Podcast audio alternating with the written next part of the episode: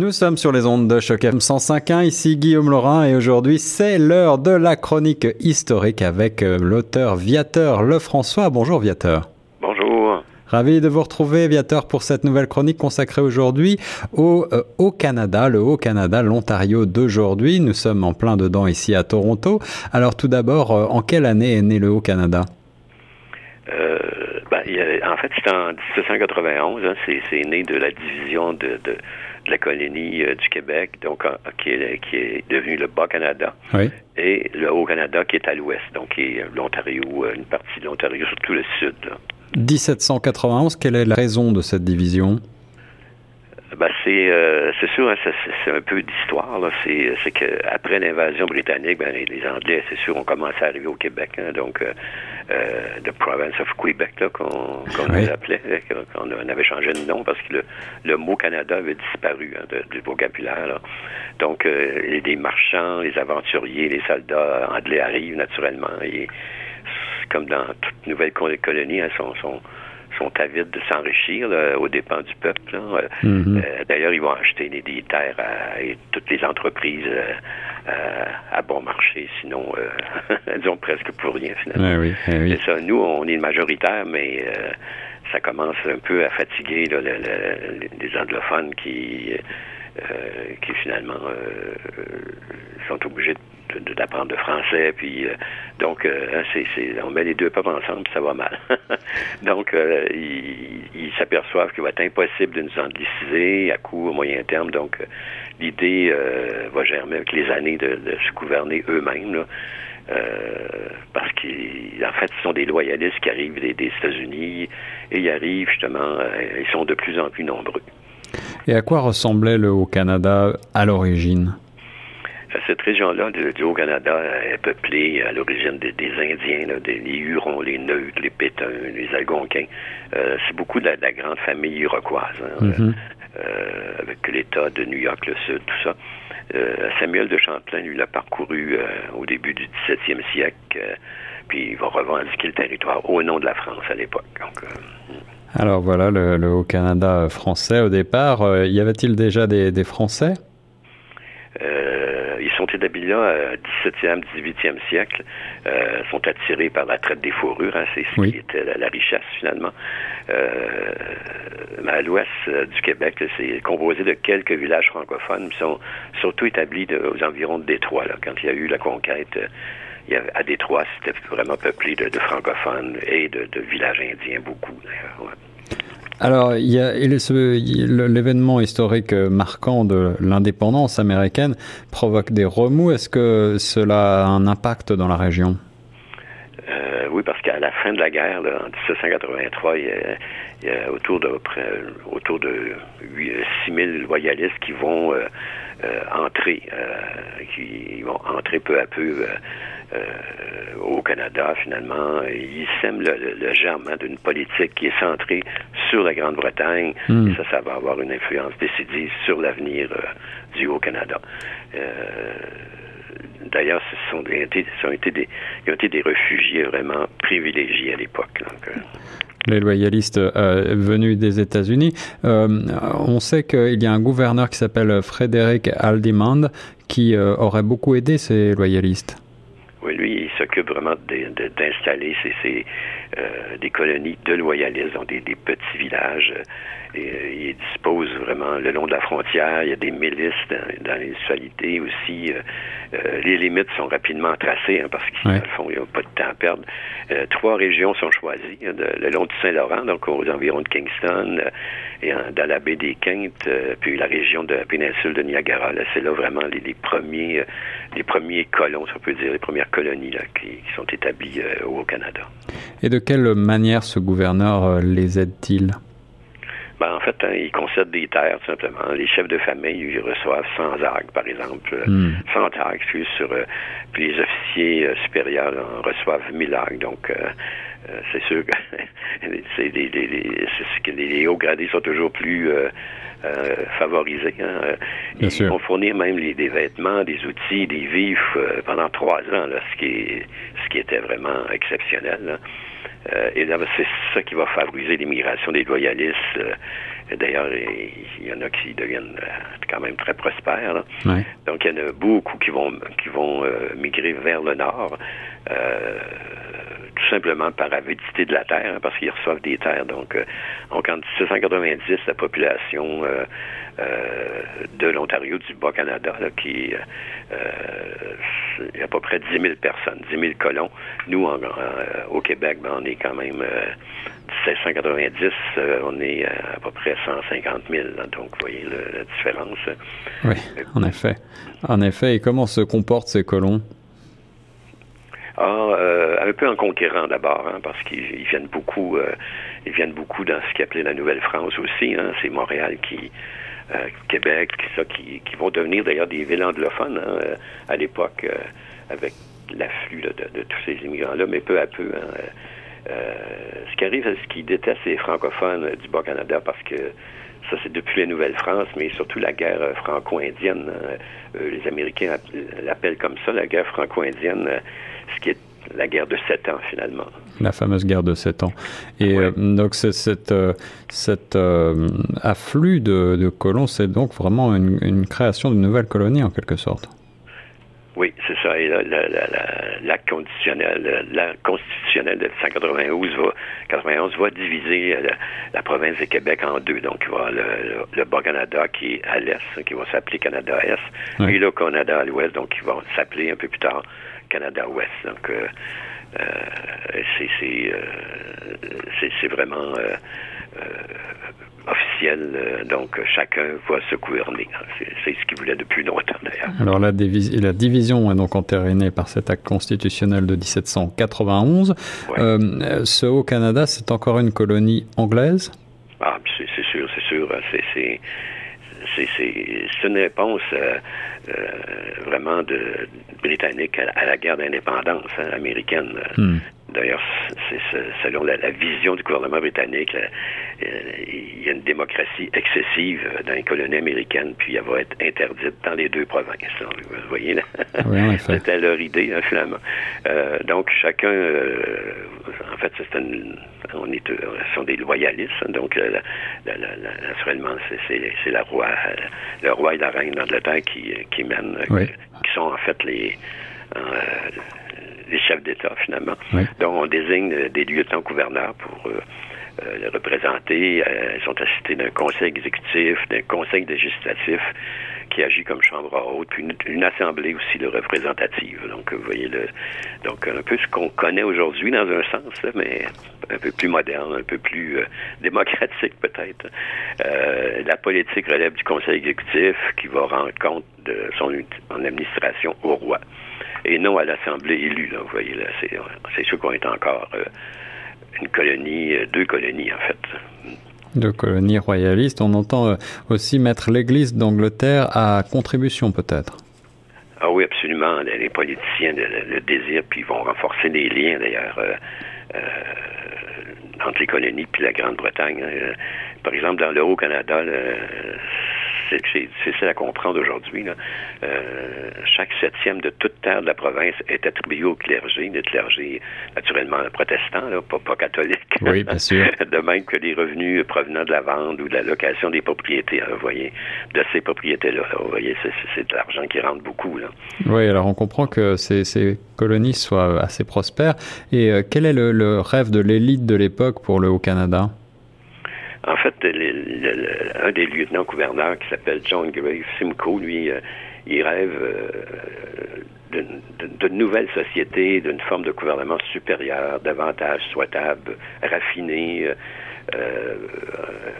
non seulement pour attirer des immigrants, mais aussi pour restaurer l'Empire. Hein. L'Empire mmh. britannique, et ramener les, Américains dans le camp britannique. Hein. Ça, c'était son, son, grand rêve. Là. Alors, c'est fait le, fameux euh, lieutenant-gouverneur Simcoe dont on entend euh, tant euh, parler, et les, les, rues Simcoe sont innombrables au Canada. On, les, où est-ce qu'on établit la capitale à ce moment-là? Les premières institutions, d'abord, sont établies à Newark, qui est, qui est maintenant Niagara-on-the-Lake, puis à York, à York, qui est Toronto aujourd'hui, donc qui, qui devient la, la nouvelle capitale. C'est ça. Euh, Simcoe lui fait construire des routes par l'armée, créer des conseils pour euh, la répartition des terres, établir l'organisation judiciaire. Donc, il abolit l'esclavage. C'est quand même euh, un gros pas de, de franchi. Hein. Puis, eh en même temps, il, va promouvoir l'anglicanisme, naturellement. Hein. C'est sûr. Et malgré, malgré ces modifications, ces transformations, la prospérité de la nouvelle province se fait un petit peu attendre.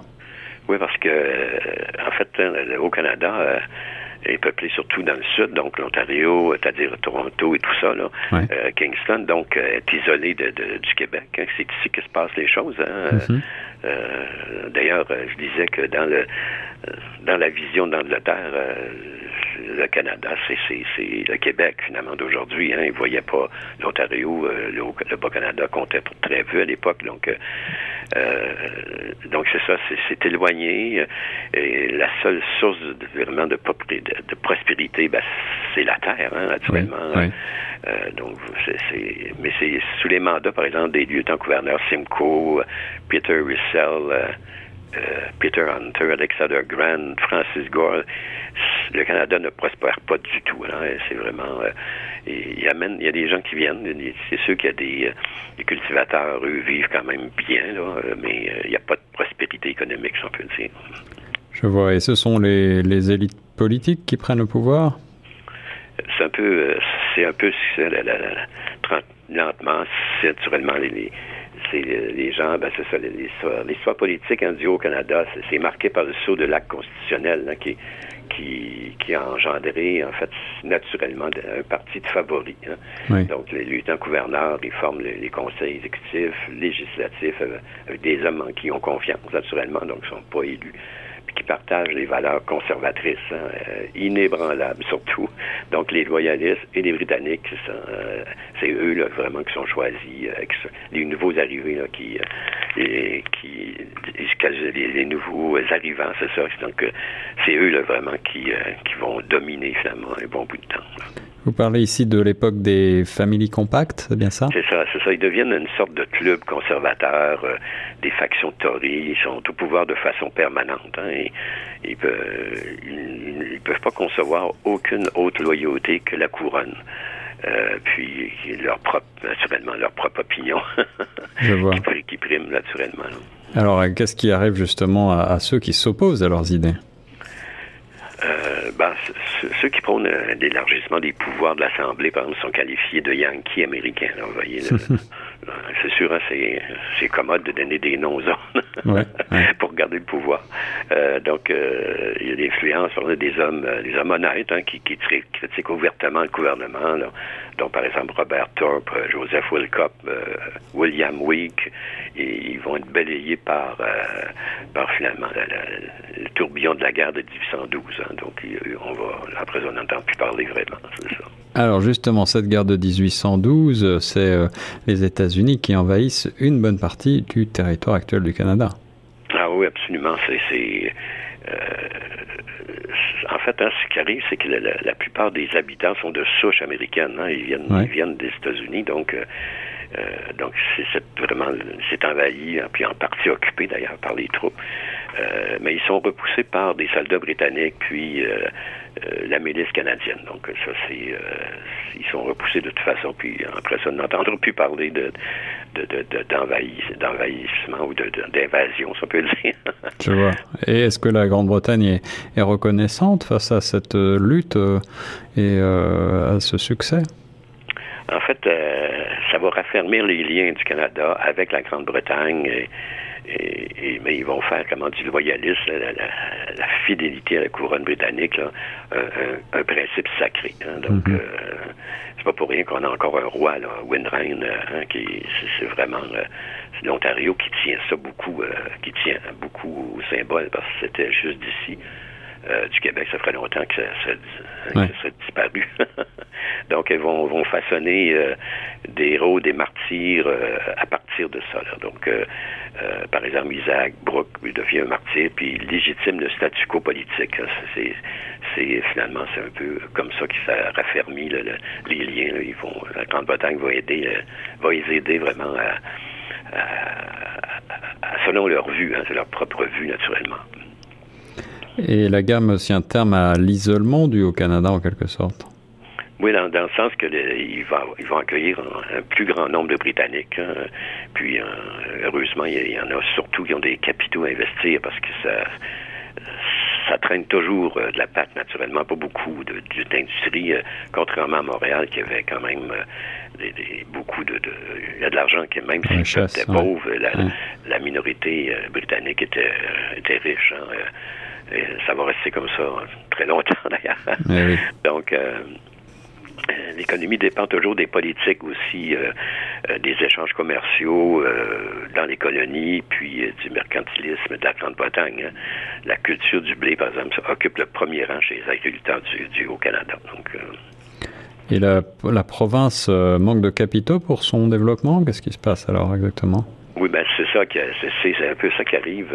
Euh, les gens peuvent, les, agriculteurs peuvent être euh, quand même à l'aise, mais ça n'amène pas assez d'argent. Hein, donc, euh, sauf qu'ils veulent en développer, donc ils vont essayer de, par exemple, de creuser le canal, canal Welland pour justement amener des, bateaux qui arrivent du Bas-Canada, du Québec et tout ça pour. tout ça, sauf que c'est sauf qu'ils doivent se tourner vers l'étranger pour trouver des investisseurs. Par exemple, au début des années 1820, les frais généraux de l'administration des colonies beaucoup, euh, sont beaucoup accrus. Euh, euh, donc, c'est là que l'idée d'unir les deux Canada va arriver parce que l'économie l'économie va mal justement parce qu'ils sont isolés. En 1822, par exemple, on, va s'efforcer de partager plus équitablement les droits de douane entre les deux provinces parce ah que c'est ça. Donc, le Haut-Canada, lui, il n'y a pas de port de mer, alors que le Québec, il, y en a beaucoup. Alors, donc, la marchandise arrive par, euh, par le, Bas-Canada. Euh, donc, on va essayer, finalement, on va enlever au Québec pour aider l'Ontario. C'est un peu, c'est un peu euh, l'idée, donc, de partage, on peut dire. sauf qu'on appauvrit un pour aider l'autre, on peut dire. Oui, oui, oui. Est-ce qu'il en résulte une, une tourmente économique, en quelque sorte? Parce que les revenus, de toute façon, demeurent insuffisants. Euh, le Haut-Canada euh, va s'endetter beaucoup, puis est incapable de payer les intérêts sur ses obligations. Là. Donc, il doit faire de nouveaux emprunts, ce qui, finalement, euh, c'est un peu comme... les particuliers, c'est la même chose. Hein, quand tu empruntes pour payer tes propres intérêts, ben, tu, tu viens que c'est bien que c'est la faillite finalement. Euh, avec un gouvernement, ben s'il n'y a pas assez de monde payé de taxes, ça arrive c'est la même chose. Ils vont créer la, banque au Canada, euh, puis d'autres banques vont, mais ça n'entraîne pas la, stabilité financière euh, qui, qui, qui escomptait. Donc puis les apports des capitaux étrangers n'arrivent pas vraiment encore. comme, comme il va avoir, ils vont ils vont essayer de mettre une, la, la, Canada Company là, qui est une société importante de colonisation. Donc, eux amènent assez d'amener beaucoup de, Britanniques ici. Hein. Mm-hmm. L'idée aussi, c'est d'amener beaucoup d'anglophones pour essayer finalement de, de, noyer peu à peu euh, euh le fait français. Hein. C'est toujours été, été euh, dans des idées, euh, même s'ils ne disent pas tout le temps. Mais à l'époque, c'était pas mal assez, assez visible, si on peut dire. Hein. Alors justement, est-ce que vous avez une idée de, du nombre de francophones qu'il y avait à l'origine dans le, dans le Haut-Canada? 1800, en 1837, on était 450 000. Donc, 1821, mettez au moins 300 000. Là, on double à tous les 20 ans, nous, parce que la population, la, la, la, natalité est très, très élevée à eh l'époque. Donc, c'est pour ça qu'à à tous les 20 ans, on double, on double. Alors, par exemple, en 1837, on était 400 000, mais sauf qu'en 1862, on est presque un million. Vous voyez, le, c'est, ça, sans compter tous ceux qui sont, sont partis aux États-Unis. Alors, c'est quelque chose. un grand, grand dynamisme, oui. C'est ça, parce que nous, on n'a pas d'immigration. Personne ne vient, vient nous aider.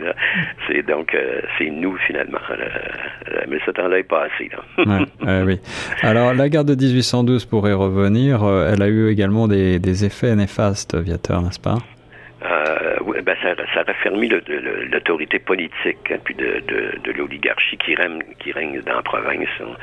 Les personnages influents, euh, par exemple, euh, l'archiduc anglican, c'est sûr, euh, John Strachan, lui, qui va être plus tard l'évêque de Toronto, c'est sûr qui s'enrichit euh, grandement, là, avec surtout qui hein, il, y a de nombreux cadeaux là, qui arrivent, beaucoup de sommes d'argent qui arrivent.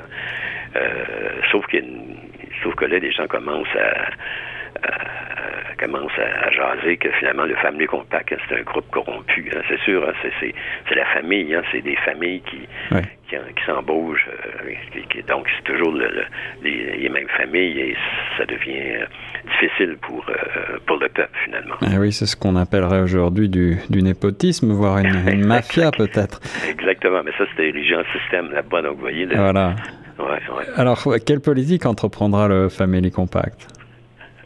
Lui, en fait, c'est la mise en la mise en valeur des ressources, hein, qui est des, ressources de la province, qui est capitale aux yeux du Family Compact. Comme, euh, donc, ils vont mettre, ils vont donner un appui conditionnel à des travaux publics, comme justement euh, euh, creuser le canal Welland, puis d'autres. Donc, mais c'est une oligarchie, hein, mm-hmm. qu'elle soit éclairée ou non, ça constitue un anachronisme dans une époque où la démocratie commence.